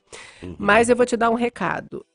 É, você que entra na menopausa, você tem condições de ter muita qualidade de vida pessoal, autoestima e sexual. O fato da mulher entrar na menopausa, a menopausa não, é, não pode mais ser um marco negativo. Antigamente a mulher entrava na menopausa, morreu. Não pode. Hoje existem muitas situações, a medicina evoluiu bastante, a ginecologia evoluiu muito para trazer condições para você, mulher, passar pelo período da menopausa. E aí, quando a gente fala assim, é passa a menopausa, a gente tem que lembrar que a menopausa é no climatério e a gente fica nele até o fim, uhum, né? Uhum. Então, se a gente pensar que a gente fica nele até o fim, entra em menopausa com 50 e a nossa, nossa estimativa de vida é 80, a gente está 30 anos no fim, não dá. Então, o uhum. recado que eu tenho para essa pessoa hoje é: a menopausa não é o fim, ela é o começo de uma vida maravilhosa que nós podemos ter, desde que nós saibamos como utilizar e como aproveitar isso. João, não fale meu nome, mas é, eu entrei na menopausa. e eu entrei na menopausa e realmente a gente sente um comportamento. A menopausa mexe com o psicológico da gente, peça para a doutora. E também se existe algum tratamento hormonal para equilibrar as vontades que se foram. Nossa, é, a menopausa ela traz uma mudança, né? Você era uma mulher antes da menopausa e uma mulher depois da menopausa. Eu costumo falar para minhas clientes, eu falo isso aqui é, no ar para todos, é o seguinte: eu falo isso por experiência própria, né? Quando entrei na menopausa, para mim foi um marco terrível. Eu entrei numa menopausa muito precoce. Inclusive no meu Insta eu conto toda a minha história, porque eu acho que isso é importante para as mulheres se identificarem. É, mas não, você não precisa sofrer na menopausa. Você pode sim, bem orientada, fazer tratamentos que vão resgatar muito a sua qualidade de vida e vão resgatar todas essas vontades que se forem, vou te contar, com uma qualidade ainda muito melhor. Olha aí, ó. Olha aí. Chegou a mulher do empoderamento da mulher. Tudo bem com a senhora? Por favor, Jonathan. É, então, João, agora a nossa mesa tá né, mais cheia. Nós recebemos aqui a Alaine Guimarães. Ela que é professora da UEPG e voluntária na rede feminina aqui de Ponta Grossa. Tudo bem, Alaine? Tudo bem, Jonathan. Bom dia, bom dia, Barbeiro. Já conhecia a, doutora Alaine? Hum, pessoalmente, a doutora, não. A doutora Adriana, ela está aqui em Ponta Grossa já há muitos anos, né? O Everson conhecia a doutora, né? Acho que é de vista. É? Bom, é, bom dia a todos. Tudo bem, Everson? Bom dia, João. Como é que você está, Everson? Eu estou bem. É? fazer uma participação especial hoje aqui. Ô, louco. Dia do Médico, dá os parabéns pelo Dia do Médico. É, é então Dia do Médico, Dia da Médica hoje, cara. 18 de 18 de outubro. O... E cumprimentar também a Laine, minha uhum. colega de Marista. Desde Marista, né? Desde Marista. Nossa, é cara, em 1937 foi, né? Não, começou em 39. Né? Ah, 39, né? Mas bem lembrado, né? Dia do médico hoje, parabéns a todos os médicos. A Alaine é, é de que área? Eu sou da área de engenharia de computação. Engenharia de computação. Isso. E né, nós já saudamos. A doutora é esposa do doutor Marcos Tenório. Esse você, acho que já, a gente até já falou dele numa oportunidade vai estar conosco daqui uns dias também. Mas, na verdade, o Marcos Tenório é marido. É o contrário, sabe? Porque ela se destaca mais, ela fala bem. Ela, né? Tenório só é músico, né? né? Mas o. Qual que é o seu Insta, doutora? O meu Insta? É? O meu Insta é doutora, escrito mesmo, Adriana Lopes. Doutora compridinho, por extenso. Doutora Adriana, Adriana, Adriana Lopes. Lopes. É. E lá eu falo realmente, conto principalmente menopausa e sexualidade, eu abordo muito. E aí eu conto a minha experiência pessoal. Por isso que eu falo para as mulheres que estão em menopausa que a gente consegue resgatar. Uhum. É importante esse assunto e já vejo aqui que já surgem algumas perguntas nesse sentido, porque as mulheres, é, o próprio homem, muitas vezes, no tempo, não é mais tanto hoje em dia, né? Mas antigamente tinha essa questão, né? A mulher estava na menopausa, ele já meio que também. Ele também entrava na menopausa, né? Ele. Andropausa. Andropausa, né? Mas ele. Ele. Começava a ver a mulher de uma forma diferente. É um conjunto de coisa negativa aí, né? É, o olhar da mulher com o comportamento, o olhar do homem com o comportamento da mulher, né? Isso, é. E assim, isso não é uma crítica e, e, a gente nem pode culpar um ou outro, né? A mulher passa por isso fisiologicamente. Eu falo pro, pro Marcos, pro meu marido, isso não é uma opção. Se nós tivéssemos a opção, a gente não ia querer optar por isso, né? Mas uhum. isso é uhum. fisiológico. Mas assim, o, o bom disso tudo é que hoje a gente consegue. Eu, desde que eu parei a obstetrícia, justamente eu parei a obstetrícia, para me, é, me especializar mais nessa questão da mulher na menopausa. Porque eu percebo que hoje nós temos muitos obstetras excelentes na cidade E a mulher na menopausa, ela é a mulher madura, né? Hoje o meu uhum. foco é a mulher madura. Por quê? Porque a mulher madura hoje ela sofre um pouco na questão de informação e de cuidado. É extremamente bem cuidada na rotina ginecológica, os ginecologistas fazem isso de uma maneira muito boa, mas sabe aquela coisa que nem todo mundo gosta de, do rosa, nem todo mundo gosta do azul? Então, nem uhum. todos os, os médicos gostam de tratar a menopausa, porque é um assunto extremamente complexo. E eu me identifico muito. Então, por isso eu inverti. E hoje, assim, eu resgato e eu fico muito feliz porque o meu consultório hoje, eu tenho 70% de mulheres maduras e uhum. que vão justamente em busca disso que você falou, doutor, eu tô, poxa, eu tô com 50 anos, eu tô financeiramente estável, profissionalmente eu tô bem, tô, meus filhos cresceram, né? Uhum. Tô no uhum. melhor momento da minha vida e aí eu simplesmente uhum. murchei em todos os sentidos, né? É, pelo então... que a pessoa passou a mensagem aqui, realmente é isso, né? Ela diz em outras palavras, é isso, ó, depois da menopausa eu tive uns efeitos psicológicos, não Sim. tô tendo mais uh, o mesmo desempenho, enfim. E às vezes é um, o efeito psicológico que tá fazendo, uma coisa que tá juntando com a outra aí, né? É, e é um desequilíbrio hormonal. Mas seus problemas acabaram. Doutora Isso. Adriana chegou. Vamos, vamos lá, gente. Vamos é, mas eu, eu não concordo com uma coisa só, doutora. E eu queria aí envolver a, a Laine é, nesse, nesse bate-papo.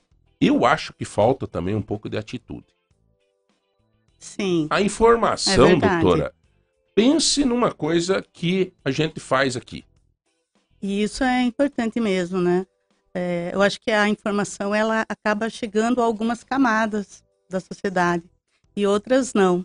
Mas hoje a gente tem a mídia, né? De, de várias formas, inclusive nesse programa, por exemplo, aonde a gente pode levar de uma maneira simples, é, que existem maneiras, eu acho, de contornar, é, né? É. Seja a menopausa, seja o problema que for de saúde, sei, né? Me, me um parece, problema de saúde não é um fim. É, me parece, viu, Elvis, que tanto para o homem quanto para a mulher existe um, uma questão de falta de atitude, de fazer de verdade. Entendeu? Tipo, é o exame Papa Nicolau, o exame de próstata, o exame. O, os homens, eu admiro, né? É que o Everson é da, da, da área de saúde, mas eu admiro, por exemplo, ah, vai lá, doa sangue, vai lá.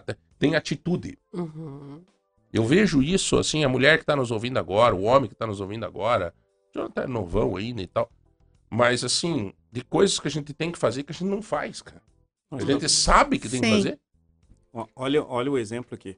Semana passada a gente estava comentando de novo aqui na rádio e que já há semanas a gente vem comentando e a doutora falou isso durante o programa hoje sobre a vacina da HPV. Vacina, vacina é o Brasil distribui de graça a vacina, João. O pessoal não vai vacinar. Uhum. Não paga nada. E olha os índices de vacinação. Isso é atitude, independente da idade. É levar uhum. os filhos, é a pessoa, levar a adolescente, né? Levar a pessoa leva, porque o, o, o calendário vacinal do Brasil tá ótimo e de graça. E o pessoal não está se prevenindo, né? É. HPV tem, na, tem, no, tem, tem no serviço público. É um negócio que, que vai dar um. pode dar um câncer no futuro e está disponível agora. Uhum. E não usam. É, vamos lá agora entrar na questão do, do câncer de mama. Uhum. Até porque a Laine está aqui, ela tem um trabalho voluntário na Rede Feminina Combate ao Câncer, que aliás é uma entidade que a gente tem um carinho muito grande, né? E fazem um trabalho maravilhoso, né, Alaine? Uhum. E eu queria aproveitar teu trabalho, né, junto com esses dois técnicos de saúde, principalmente a doutora Adriana, que tem é, a vivência todos os dias. E aí eu reitero o que eu falei há pouco, a atitude, porque a mulher poderia é, é, é não evitar de chegar a um ponto é, difícil de cura depois de um câncer de mama, né? É, em muitos casos, sim, né? É, agora, a gente tem que tomar um pouco de cuidado. Às vezes as pessoas acham, fala que a mulher deve fazer o autoexame para evitar o câncer. Na verdade, a gente faz o autoexame para fazer uma detecção precoce do tumor. Né? Porque se ela fizer o autoexame e não tiver nada, ótimo. E se ela sentir alguma coisa, mas ela sente em tempo hábil, né, precocemente em tempo hábil de tratar aquele tumor e se recuperar e ficar curada, assim. Acho que é, é importante a gente vencer um estigma colocado em cima do câncer de que câncer não tem cura. Hoje não funciona mais assim. A medicina já mostra que não, não é mais assim, né? é, nada impede que, passado muitos anos, até um outro tumor possa aparecer, mas não que aquele tumor não possa ser curado, quando detectado em tempo de não ter se transformado numa metástase, né? Que é uhum. quando começa a invadir os seus órgãos. E essa questão de atitude que você comentou, Barbie, acho que é bem importante a gente colocar, porque, por exemplo, no Outubro Rosa, no mês de outubro, que existe uma grande divulgação acerca do câncer de mama, uhum. nós percebemos um aumento, claro, é, da fala falando agora e isso. das mulheres é, buscando fazer o exame preventivo, né, que é o exame do Papa Nicolau para prevenção de câncer de colo de útero, que tem uma associação com câncer de mama. Existem estudos que mostram uma relação entre esses dois tipos de tumores. Mas o que acontece? A nossa preocupação é que passa o outubro rosa e as coisas se acomodam, né? E o que a gente gosta e, e aproveita essas oportunidades é para colocar que uh, o preventivo e esses cuidados é o ano todo, porque o, o câncer não vai escolher outubro para aparecer ou não, né? Então é ótimo que exista outubro rosa para se falar mais sobre isso, mas que a mulher e o homem é, uhum. também se cuidem o ano todo. Uhum. Né? Eu acho que isso é bem importante. E só uma curiosidade para vocês, essa questão de atitude, vocês sabem que a rede feminina, embora seja a rede feminina de combate ao câncer, nós atendemos homens, mulheres e crianças. Nós não atendemos só mulheres, né? E hoje, atualmente, nós temos cerca de 300 famílias que são assistidas por nós. A rede é um, é um apoio, né? Sim. É... Então, por exemplo, a família vem, a, pessoa vem para Ponta Grossa para fazer uma químio, uma rádio. Isso, são diferentes serviços, né? São diferentes assistências que a rede faz. Uma delas é essa, que é a casa de apoio. Se a pessoa não é de Ponta Grossa e ela vem fazer o tratamento, principalmente radioterapia, né? Que as radioterapias elas são executadas diariamente ao longo aí de 20, 25 dias é, seguidamente. Então a pessoa pode ficar ela com um, um acompanhante, fica na nossa casa de apoio e lá vai ter todo o tratamento, refeição. Nós temos o motorista e o carro que leva a pessoa para fazer o, o, tratamento, traz de volta. E, e, ela tem as cinco refeições diárias e mais o apoio psicológico também, enfim, o que mais ela precisar uhum. ao longo desse tempo, né? A rede faz tudo gratuitamente, não existe nenhum tipo, nenhum tipo de cobrança mesmo. E, e além disso, a gente tem a assistência na área da saúde, né? Nós temos hoje uma clínica solidária que foi inaugurada agora em maio. E nessa clínica a gente tem o atendimento de vários profissionais. Que aí entra psicólogo, advogado, nutricionista, fisioterapeuta, é, o médico oncologista, mastologista, dentista. Tudo isso é voltado para o paciente oncológico cadastrado e a família do paciente. Vocês atendem a região inteira, né? Sim. E homens, mulheres e crianças. Porque as pessoas às vezes acham, nossa, a rede atende homens, e disso que eu queria colocar consegue, da curiosidade. Você consegue medir que a demanda tem aumentado ou não? Sim. O que aconteceu? É, durante a, a pandemia, eu até no caminho estava ouvindo né, o programa, e, e, a doutora Adriana comentou né, que durante a pandemia é, as pessoas fizeram menos exames, né? E, e, tumores foram detectados mais tarde. Isso aconteceu mesmo. Só que o que aconteceu? Como vários órgãos fecharam, a rede ela continuou de alguma forma ajudando as famílias e é, trazendo, né? É, uhum. ajudando novas famílias. Então, para nós, durante a pandemia, aumentou o número de pessoas cadastradas. Então, a gente tinha cerca de 200, 220 famílias, hoje a gente tem 300 famílias né, que são cadastradas e recebem mensalmente medicamentos, cesta básica, alimentação especial, é, todo e o apoio e, que eles a, precisam. a rede hoje, ela, ela consegue isso com doações? Como é que é? Nós temos é, frentes de arrecadação de recursos, porque a rede ela não tem nenhum vínculo político e nenhum vínculo com nenhuma instituição pública. Uhum. Então, o que, que nós fazemos? Nós temos mecanismos de arrecadação. Nós temos o brechó de roupas novas e seminovas, que funciona diariamente na rede. Nós temos o bazar de roupas usadas. Nós temos as ações que fazemos, por exemplo, fazemos é, em julho, todo julho, nós temos a pizza é, da rede. Né? Olha só. Então, é, nesse dia, no Dia Nacional da Pizza, nós fazemos a pizza da rede. São cerca de mil a mil e duzentas pizzas que são vendidas. É recurso que nós angariamos. É, fazemos também ações, por exemplo, para arrecadação de material de higiene, de limpeza, alimentos nos supermercados. Os supermercados Mufato e o supermercado Tozeto são parceiros nossos. Uhum. Inclusive, agora em setembro, nós estivemos arrecadando alimentos é, no supermercado Mufato. Então, nós já temos até os meses certos, anualmente nós fazemos isso. Porque é uma forma de arrecadação. Além disso, nós temos os amigos da rede, que uhum. são pessoas da sociedade. Que né? ajudam, né? Que ajudam. É ajudam. basicamente assim que, que a gente se vira. Né? E tem também é, aqueles bazares da Receita Federal.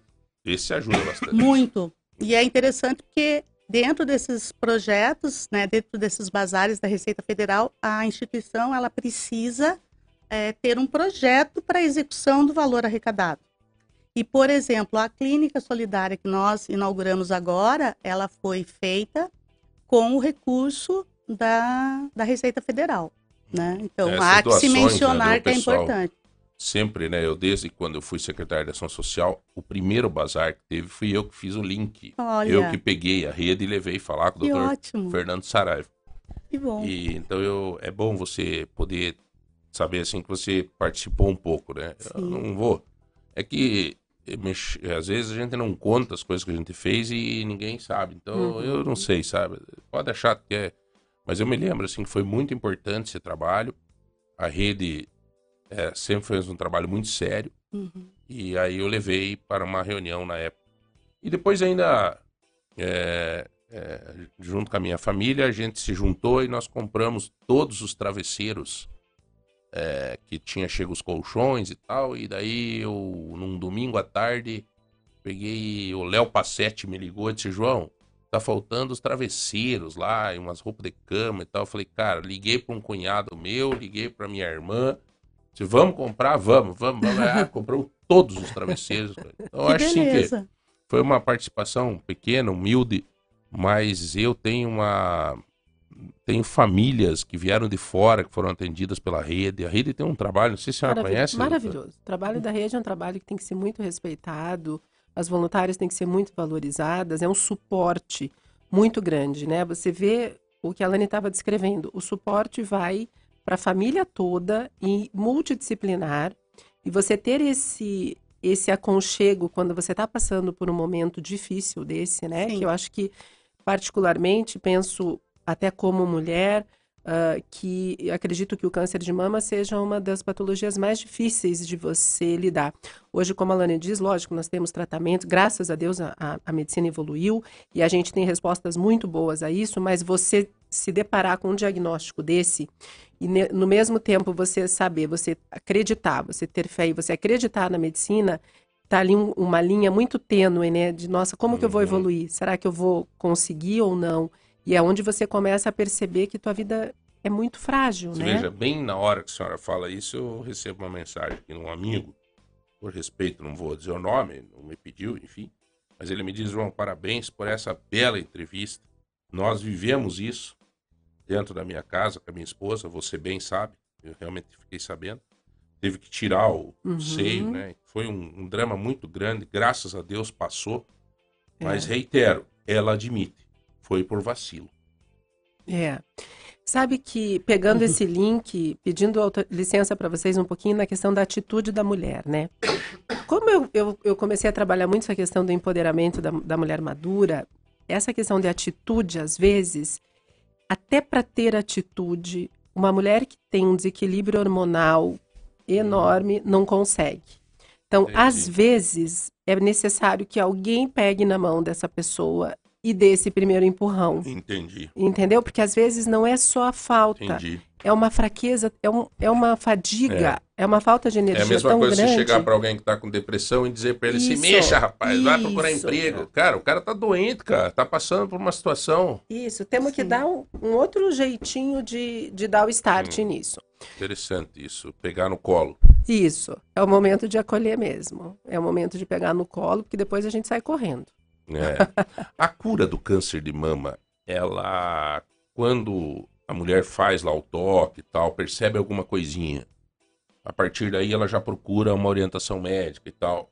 90 e quanto por cento dos casos podem ser curados? Penso eu que assim, ó. O que que, o que, que nós, né, da saúde e Alane, o que, que nós queremos?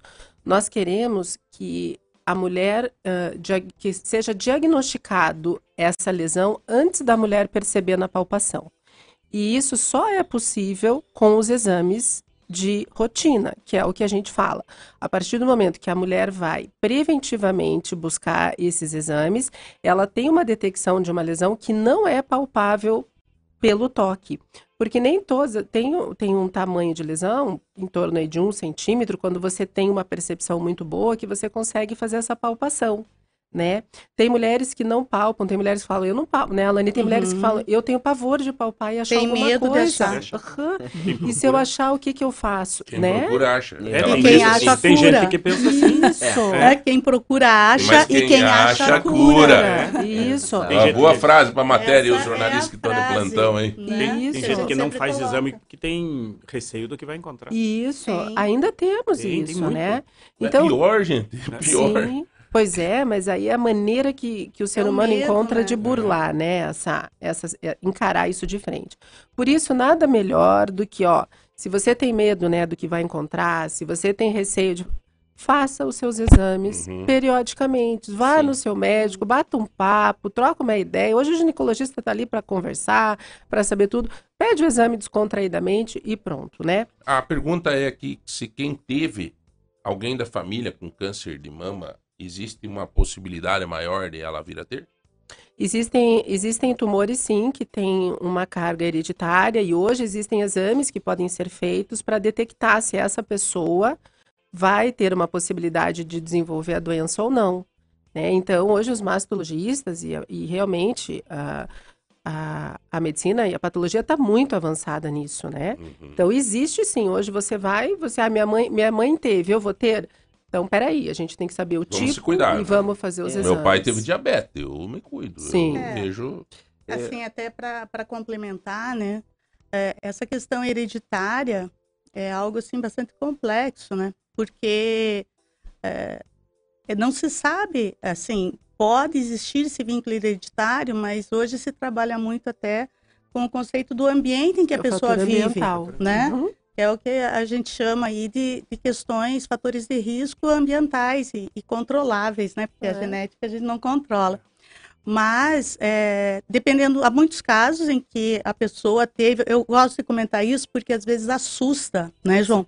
O uhum. fato, nós recebemos muitas pessoas, a gente usa muito o Instagram para responder perguntas, certo. né, no arroba Rede Feminina PG, é, então, nos mandam perguntas e a gente recebeu muito perguntas desse tipo. Meu pai, minha mãe, alguém teve câncer, eu vou ter?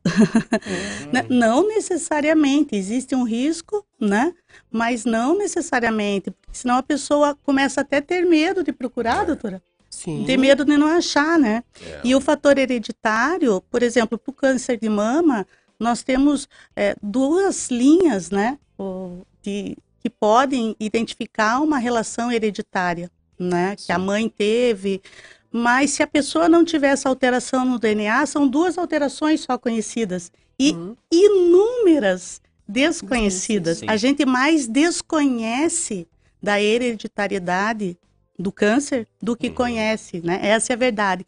Tanto é que há médicos que às vezes falam que não adianta, né? Não é tão relevante você fazer os exames é, genéticos, de genética, para você saber se vai ter o câncer ou não, porque às Sim. vezes a, a família né, não vai trazer essa carga hereditária.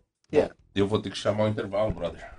Você tem então, alguma. Não, uhum. por favor. Não, na realidade que você... é que uh, esse tema ele me, me, fez lembrar do caso Angelina Jolie. Angelina Jolie. Uhum. É que ela, ela fez a retirada também, uhum. porque ela tinha uma chance muito grande de desenvolver Isso. o tumor. Ela não tinha ainda. Isso, porque é. ela tinha alteração genética. Alteração genética. É. é. mais ou menos nesse sentido, né? Ela quer dizer, ela exames, tinha alteração genética. Ela fez os exames e os exames genéticos mostraram que ela teria uma chance grande de desenvolver a doença. Então, assim, existem, eu acho que existem critérios para a gente fazer os exames, né? Por uhum. exemplo, uma mulher que quer fazer uma reposição hormonal é uma segurança você saber, bom, minha mãe teve, eu posso vir a ter, mas eu não tenho a carga genética. Uhum. Né? A gente está falando de multifatores: cigarro, álcool, atividade física, alimentação. Hoje o fator ambiental está muito uhum. intenso, né? Então, é, há de não se criar um, um, uma polêmica, porque os exames não são acessíveis a todos, mas há de saber que existe condições de você identificar essas pode, situações. Pode fazer com idade super precoce, João. É. Uhum. Esses exames, pega uma criança, uma adolescente, uhum. já pode Você vai ver é. se ela vai se ela tem pode, possibilidade de sim, desenvolver. Se ela tem a carga segundo, genética. Se ela segundo... apresenta alteração genética, genética já conhecida, né? ambi... Só que daí o ambiente, é isso que a doutora falou, o uhum. ambiente, é, os hábitos, né? É, tudo contribui. Alimentação, alimentação atividade física, atividade física e tudo isso vai contribuir Bom, depois. 30, 25, 2000, você pode ir participando com a gente é, nós estamos conversando com a doutora Adriana, ela é ginecologista e obstetra, com a Alaine que é Guimarães, que é voluntária da Rede Feminina Combater o Câncer, hoje falando um pouco sobre câncer, câncer de mama, é o outubro rosa, né? O nosso amigo Everson Krum, enfim, uma rede, uma, aqui uma mesa positiva, preocupado com a tua saúde, com a nossa saúde. Isso é muito legal, né? Você vai participando para concorrer a um ferro elétrico presente do MM Mercado Móveis. Também 150 reais em compra do supermercado Tozeto. Eu deixo só uma pergunta para a gente ir para o intervalo, daqui a pouco responder, que me perguntaram aqui. Por que mama? Por que, que se concentrou esse assunto sempre no câncer de mama? Por que, que o câncer tem que ser desenvolvido, parece que mais na mama? Daqui a pouco a gente vai responder isso. Um minuto só, já voltamos. Muito bem, são 10 horas e 37 minutos. Vamos dando continuidade aqui à nossa conversa, à nossa entrevista com a doutora Adriana Lopes, ela que é especialista em saúde da mulher, e também com a Alaine Guimarães, ela que é representante né, da rede feminina de Ponta Grossa. Então vamos dando continuidade antes ao nosso bate-papo. Antes da questão da por que a mama, é, eu queria pedir para a Alaine. A Alaine está há quanto tempo na rede, Alaine? Desde 2019. Ah, é, não. Não muito não é, tempo. É, não é muito tempo, né? Que você está envolvida. E, e, se alguém quiser ser voluntária da rede, como é que isso pode, assim? Como é que é isso? Como é que funciona pode, isso? claro. E nós estamos sempre abertos, né? Uhum. A, a novas participações. Para ser voluntária da rede, basta entrar em contato né, com a rede feminina, ligar uhum. para a rede e manifestar essa vontade. O trabalho lá, Nós né? temos diferentes tipos de voluntariado, sabe, uhum. João? Nós temos o voluntariado da pessoa que vai fazer visitas domiciliares, vai fazer visitas junto com o assistente social para na família do paciente oncológico, né? É Prestar uma né? assistência, né?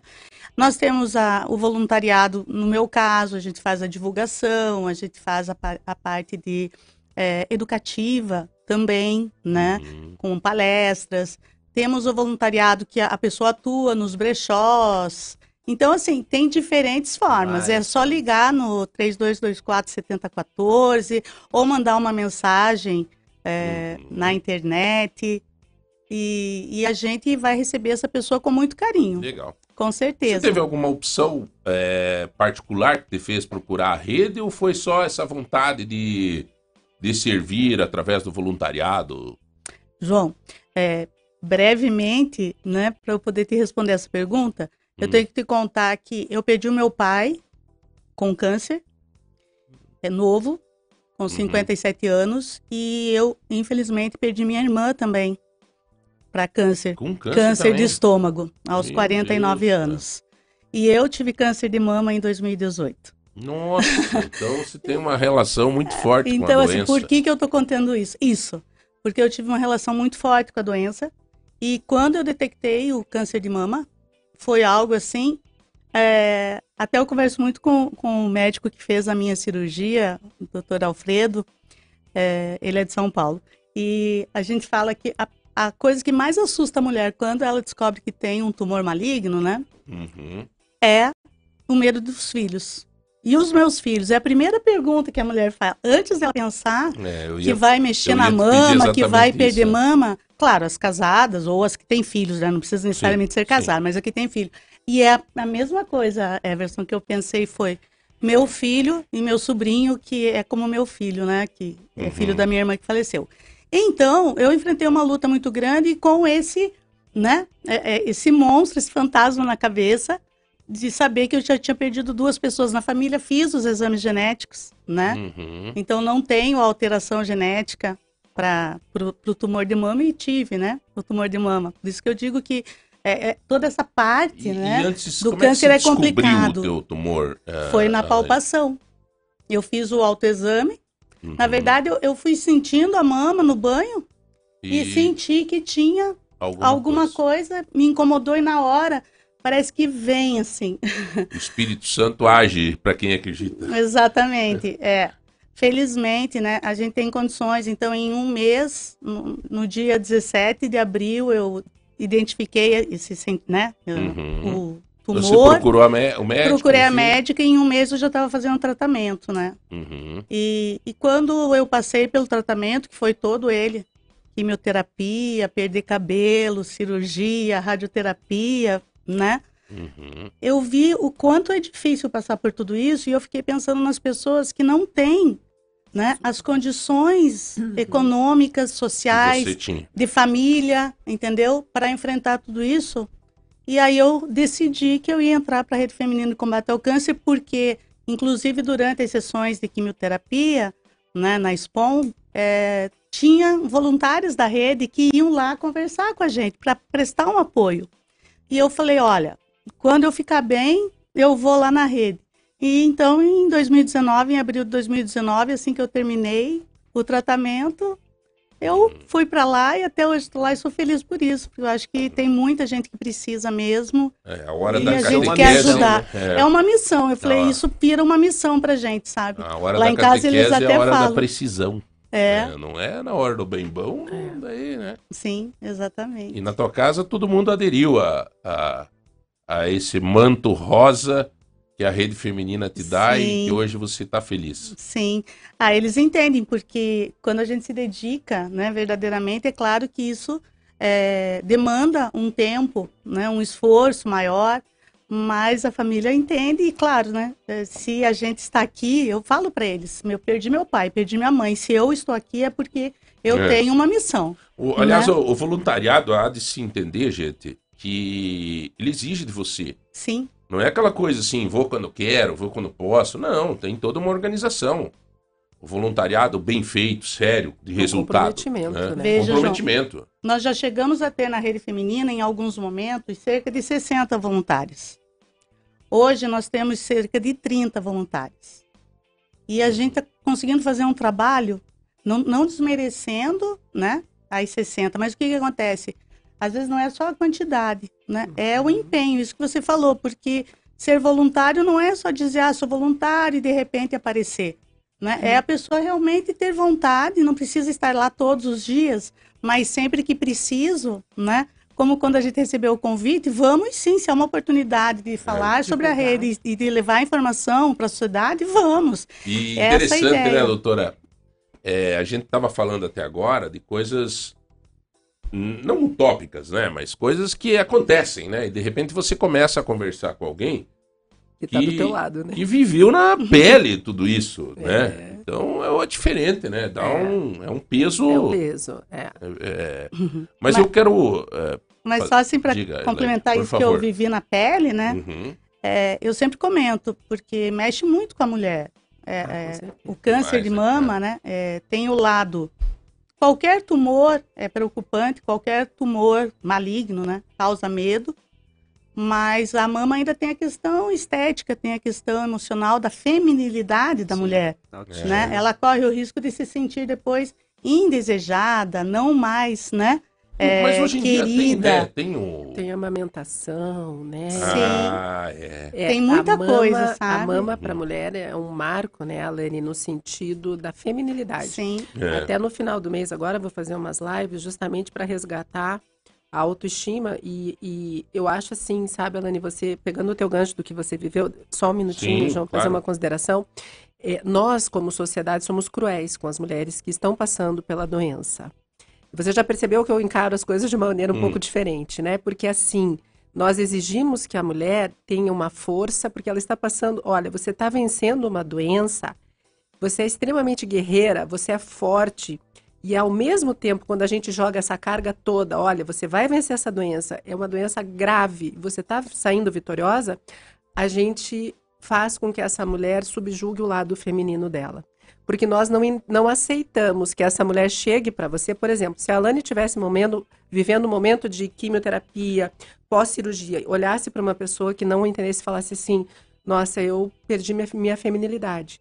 Essa pessoa ia olhar para ela e falar assim: O quê? Você está passando por um câncer de mama, você está saindo dessa doença, está preocupado com a tua feminilidade? Sim, porque hoje a Alane está aí. Ela continua uhum. sendo mulher e feminina e precisa desse resgate. Então a sociedade precisa ter esse, esse carinho para com a mulher. abrir mais os braços e entender o seguinte: olha, você é vitoriosa, realmente passou por isso, mas agora a gente vai resgatar esse teu outro lado, porque você não deixou de ser importante para a sociedade, para a tua família, você não deixou de ser feminina, uhum. né? Então, isso é uma coisa que a Alane, a Alane deve ver isso muito mais, né? Essa coisa da mulher chegar e falar assim, nossa, eu não existo mais, né? Eu deixei, eu tenho vergonha. Sim. Né? Nossa, na rede, uma das, né, um dos segmentos em que a gente é, tem mais, é, digamos, procura é inclusive a parte psicológica e terapia. Porque uhum. a mulher, ela leva isso, não é só durante o tratamento, é depois. Depois. Uhum. E tem uma E eu acho que deve também... se fechar, né, Alene? Deve Sim. se fechar nisso. É a sociedade. Até, né? Não, e até ela mesmo se abrir, né? Ela resolver abrir a caixa preta, dizer, olha, pelo amor de Deus, eu tô sofrendo mesmo. Acolhime, acolhimento e inclusão, né? É. Isso é, acolhimento é. e inclusão. Isso. É o direito dela ter medo, é o direito uhum. E vai né? travar a cabeça, né? bem. né? Sim, sim. Trava. sim. E a idade do câncer de mama, ela, a gente percebe hoje que é uma, é uma idade mais, como diz a doutora, as mulheres são, como é que a senhora usou? Mais antes? maduras. Mais maduras? é, mas tem o número de mulheres novas Novas que a senhora diz muito, aí quanto? 30, 30 32 anos. É, a gente tem que tomar cuidado. Uhum. Porque tem aumentado, a gente tem recebido, né? E a gente acompanha também os números no INCA, é, que é o Instituto Nacional uhum. do Câncer, para né, estarmos acompanhando. Então, é, a mulher mais nova também precisa se cuidar, fazer o autoexame. É que a mamografia não é indicada ainda é. nessa idade né? Mas o autoexame é. e talvez, o né, João? Né? É, o ultrassom também é um bem importante. Assim, que eu vejo, né? Verdade. Né? Inclusive, alguns tumores eles não são detectados na mamografia, sendo necessário complementar com a ultrassonografia, né? Quando e, a mama é densa. E, Alane, pegando o teu gancho, é o seguinte, né? Por que que está aumentando essa questão da, da faixa etária? Porque a gente está vendo essa questão ambiental, fator ambiental. As mulheres hoje estão expostas às é. questões ambientais uhum. de uma uhum. maneira muito mais precoce do que diz o seguinte, né? A doutora Adriana está falando o seguinte, por que está aumentando o número de casos numa faixa etária menor, né? Isso. Por causa da questão... Do, nós estamos ambiental. expondo a mulher uhum. mais precocemente aos riscos ambientais, né? A mulher está uhum. deixando, está sendo exposta, está deixando de ter um cuidado maior é desde fumando, fumando alimentação, bebendo, alimentação, errada, atividade embutidos, física, atividade né? física, né? tudo aquela atividade coisa. física no sentido de não fazer, né? Sim, claro, claro. é, falta de, claro, claro, falta de, né? Mas que legal esse teu testemunho, viu, Elaine? É, Eu acho que é muito importante, sabe? Isso é uma missão, hein? Sim. Isso uhum. é uma missão, você não tenha dúvida nenhuma que isso é uma missão. Eu acho que as nossas dificuldades, os nossos, é, os nossos problemas, quando resolvidos ou não, eles podem se tornar é, glórias para a gente e para outras pessoas também. Acho Sim. que quanto maior as batalhas, maior é a glória. Uhum. E a gente não pode ter medo de falar, né? Tem uhum. gente que, que quer esconder, ou até mesmo há muitos casos em que, veja como isso é complicado, né, doutor? É, pessoas da família é, não querem que outras pessoas externas saibam que a pessoa está passando por um tratamento oncológico.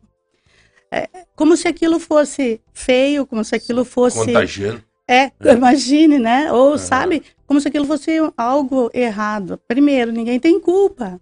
Né? É. Segundo, de forma nenhuma, todas as comprovações existem. Uhum. Câncer não, não transmite sim, de sim, forma nenhuma.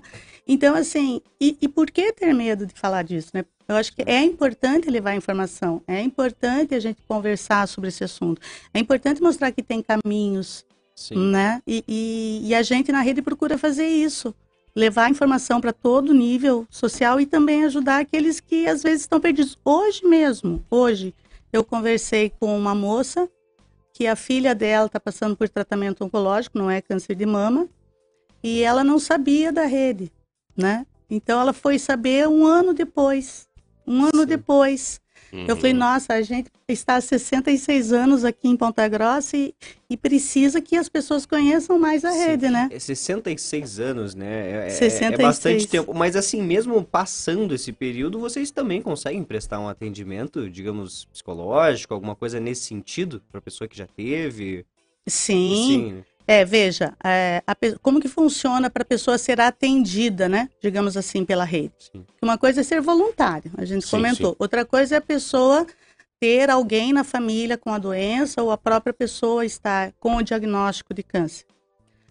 E, e volto a dizer, pode ser homem, criança, pode ser mulher. Inclusive hoje, pasmem, o, o, número de atendidos nossos, a proporção maior é de homens assistidos. Caramba. Nessas cerca de 250, 300 uhum. famílias que a gente atende, uhum. hoje, numericamente, são mais homens que passam pela, pelo tratamento oncológico. Por quê? Porque eles não se expõem tanto. Sim. Eles não fazem o exame necessário, uhum. né?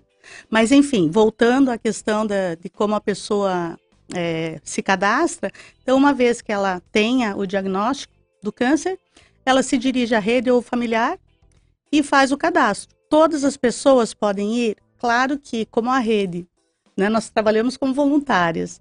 É, uhum. É, então, a gente tem que ter um limite para poder ajudar. Então, hoje, atualmente, a gente tem a renda mensal de até dois mil reais. Então, a, prioritariamente, nós atendemos, são cadastradas famílias, né, cujo paciente tenha essa renda de até dois mil reais, uhum. tá? A partir disso, a pessoa é cadastrada e é encaminhada para aquilo que ela precise, seja dentista, Sim. porque o tratamento oncológico também causa muitos problemas na dentição. Então, uhum. seja o dentista, seja é, a parte psicológica, médico, nutricionista, enfim, enfim fisioterapeuta. Tudo, né? É assim que funciona, é muito simples. Uhum. Bom, gente, eu estou preocupado com o nosso horário. Estamos daqui a pouco, está na hora de terminar. Eu tenho, tenho que responder essa pergunta por que uhum. mama, doutora? Então, porque. Tem um, motivo? Sim, porque o câncer de mama é o segundo câncer que mais acomete mulheres depois do câncer de pele. Certo. Então, é, o intuito foi de elaborar um, um, propósito em cima de um câncer que tenha, tivesse uma estatística maior. Mas uhum. hoje não é só mama, né? Hoje nós estamos falando do câncer feminino. Então a gente hoje já abordou mama, colo de uhum. útero. Não, pele. mas assim, por que, que ele é o segundo? Por que, que ele tem alguma explicação técnica, científica, no sentido de. Por que mama? Por que, porque tem mais tecido adiposo? Como, como que é isso? Não, não é porque tem mais te... não é porque tem mais tecido adiposo, porque é um órgão realmente exposto a uma questão mais hormonal, ah, mas é, e outra coisa, a, é a composição pelo fator realmente tanto hereditário quanto pela exposição do meio ambiente. Então, se a gente pensar, os ovários também têm uma questão hormonal, porém o, o, tumor que desenvolve no ovário, ele tem uma característica mais fácil de resolução. Quer dizer, não é mais fácil, né? Mas mais efetiva. Então, a questão da mama, ela é um órgão que aparece, parece ser um órgão mais inerte, mas não é, é extremamente ativo. Uhum. Então, essa câncer, questão vem em cima disso. Câncer, câncer bem, bem rápido, João. Câncer precisa de alimentação ah. interna. Onde tiver bastante alimentação interna, circulação de sangue, pode ter. Vai ter. E a mama tem hormônio, tem sangue, Isso. tem as condições ideais para desenvolver. Bom, Isso aí. Olha, senhores, são 10h55, nós estamos encerrando o nosso programa de hoje. Eu acho que tanto a doutora Adriana. Bom, a doutora Adriana vai voltar com a gente, viu, Everson? Con Ótimo. Conquistamos hoje é. mais uma participante do Vai nosso falar programa. De reposição, né? Reposição de tudo, e menopausa. De né? tudo, de Já tudo, tá de tudo, de tudo. É... E, Alaine, eu, eu acho assim, no bate-papo com a doutora hoje, a gente detectou que nós erramos também, nós na comunicação, de falar tão somente dos problemas da saúde da mulher e o câncer, enfim, somente em outubro. Uhum. Eu queria deixar aqui, oh, vocês lá da rede, as portas abertas para quando vocês quiserem vir falar. Sim, eu agradeço. É... As campanhas, né? As campanhas. Inclusive agora verdade, a gente que tem a o novembro manda azul. portal de ponta, é. tudo que vocês mandam Sim. lá é, é, lei, né? Uhum. Tudo que chega da rede é divulgado. Que bom. Mas bom. aqui na rádio eu acho que seria legal Sim. se vocês também pegassem esse costume e de vez em quando com estarem certeza. aqui com a gente. Nossa, será uma tá? ótima. A gente agradece essa, essa oportunidade. E obrigado aí pelo teu testemunho, né? Obrigado pela, pela tua participação hoje aqui com a gente. Eu é que agradeço a oportunidade. Doutora Adriana, muito bom. Bom demais. Gostou da rádio? Nossa, doutora? adorei. Então, muito à vontade. Uhum. Eu quero só cinco segundos para mandar um parabéns Diga. aí para todos os meus colegas médicos. Claro. Né, que eu acho que é uma profissão que enobrece e eu quero dizer que a gente não esqueça do, uhum. da essência da nossa profissão, que é o cuidado, né? O cuidado com o próximo. Então a gente não pode não, temos que tentar não virar máquinas, apesar de tudo que passamos, né? Uhum. E, e, e, nos diferenciar realmente pelo sentimento. Um beijo grande para todos. Legal, parabéns a todos os médicos, né? A todos os médicos, a nossa saudação especial, que Deus abençoe vocês. É uma missão maravilhosa, né? Que vocês têm. Aliás, todas as profissões, profissões assim são. Mas o médico é, é né, tá ali lidando com a vida, né? Diretamente com, com, a vida. E é isso aí. Eu só quero fazer um, um rápido agradecimento. É, ontem eu conversei bastante com o doutor, o Pickler, né? O Wilson. O Wilson Pickler. O Pickler é um empresário, um professor que tem uma relação muito forte com a região dos Campos Gerais. Foi um homem que, com uma emenda parlamentar dele, ele, é, 13, 12 milhões, né, professor Everson? Ele fez, colocou toda a parte, as camas, os equipamentos, ultrassom no hospital regional. Na verdade, o hospital regional, ele funciona por causa daquela atitude dele, de ter direcionado tudo que ele Sim. tinha para o hospital regional. Então, o professor Wilson Pickler é, é, uma pessoa que tem um respeito e um carinho muito grande da região dos Campos Gerais. E ontem à noite, do nada, eu recebo uma ligação de uma pessoa que eu considero muito importante, né? E é bom você ouvir, né? E ele querendo conversar um pouco comigo sobre política, sobre as coisas, sobre o Joselito, sobre. Enfim. Então, Pickler, um grande abraço, obrigado, né? E os Campos Gerais sempre vai reconhecer o que você fez pela nossa região e pelo Hospital Regional. Também mandar um forte abraço ao Márcio Nunes, ex-secretário de Turismo do Estado do Paraná. O Márcio se elegeu com uma votação expressiva e o Márcio fez uma votação expressiva lá no, no, na Ilha do Mel, em Paranaguá, enfim. E vai ajudar muito aquela região, eu tenho certeza absoluta. Márcio, parabéns pela tua votação. Vamos fazer uma entrevista nos próximos dias. Agradecer também uma ligação que recebi ontem do Hussein Bakri, agradecendo toda a cobertura que nós fizemos, as matérias que nós temos. É legal quando a pessoa tem reconhecimento por aquilo que a gente. Gente, é hipocrisia querer dizer que você não gosta de ter reconhecimento. Ah, eu faço, mas não espero nada em troca. É um discurso maravilhoso e merecedor de louvores esse discurso, né? Mas a gente é um ser humano, todo mundo é, todo mundo gosta do o gatinho, ele gosta de um afago, o cachorrinho gosta de uma passadinha de mão, né? E quando você faz alguma coisa, quando você diz alguma coisa boa de alguém, quando você que você tenha uma, um retorno disso é gostoso também. É gostoso.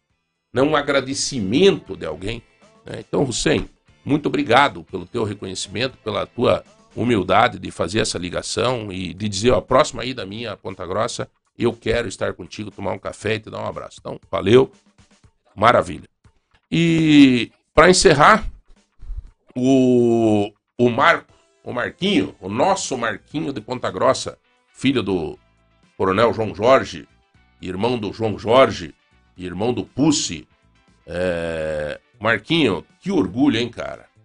Que orgulho, cara. Cheguei no porto de Paranaguá, na entrada, assim, o estacionamento do presidente, do lado, diretor jurídico, o Marquinho, nosso amigo Marquinho.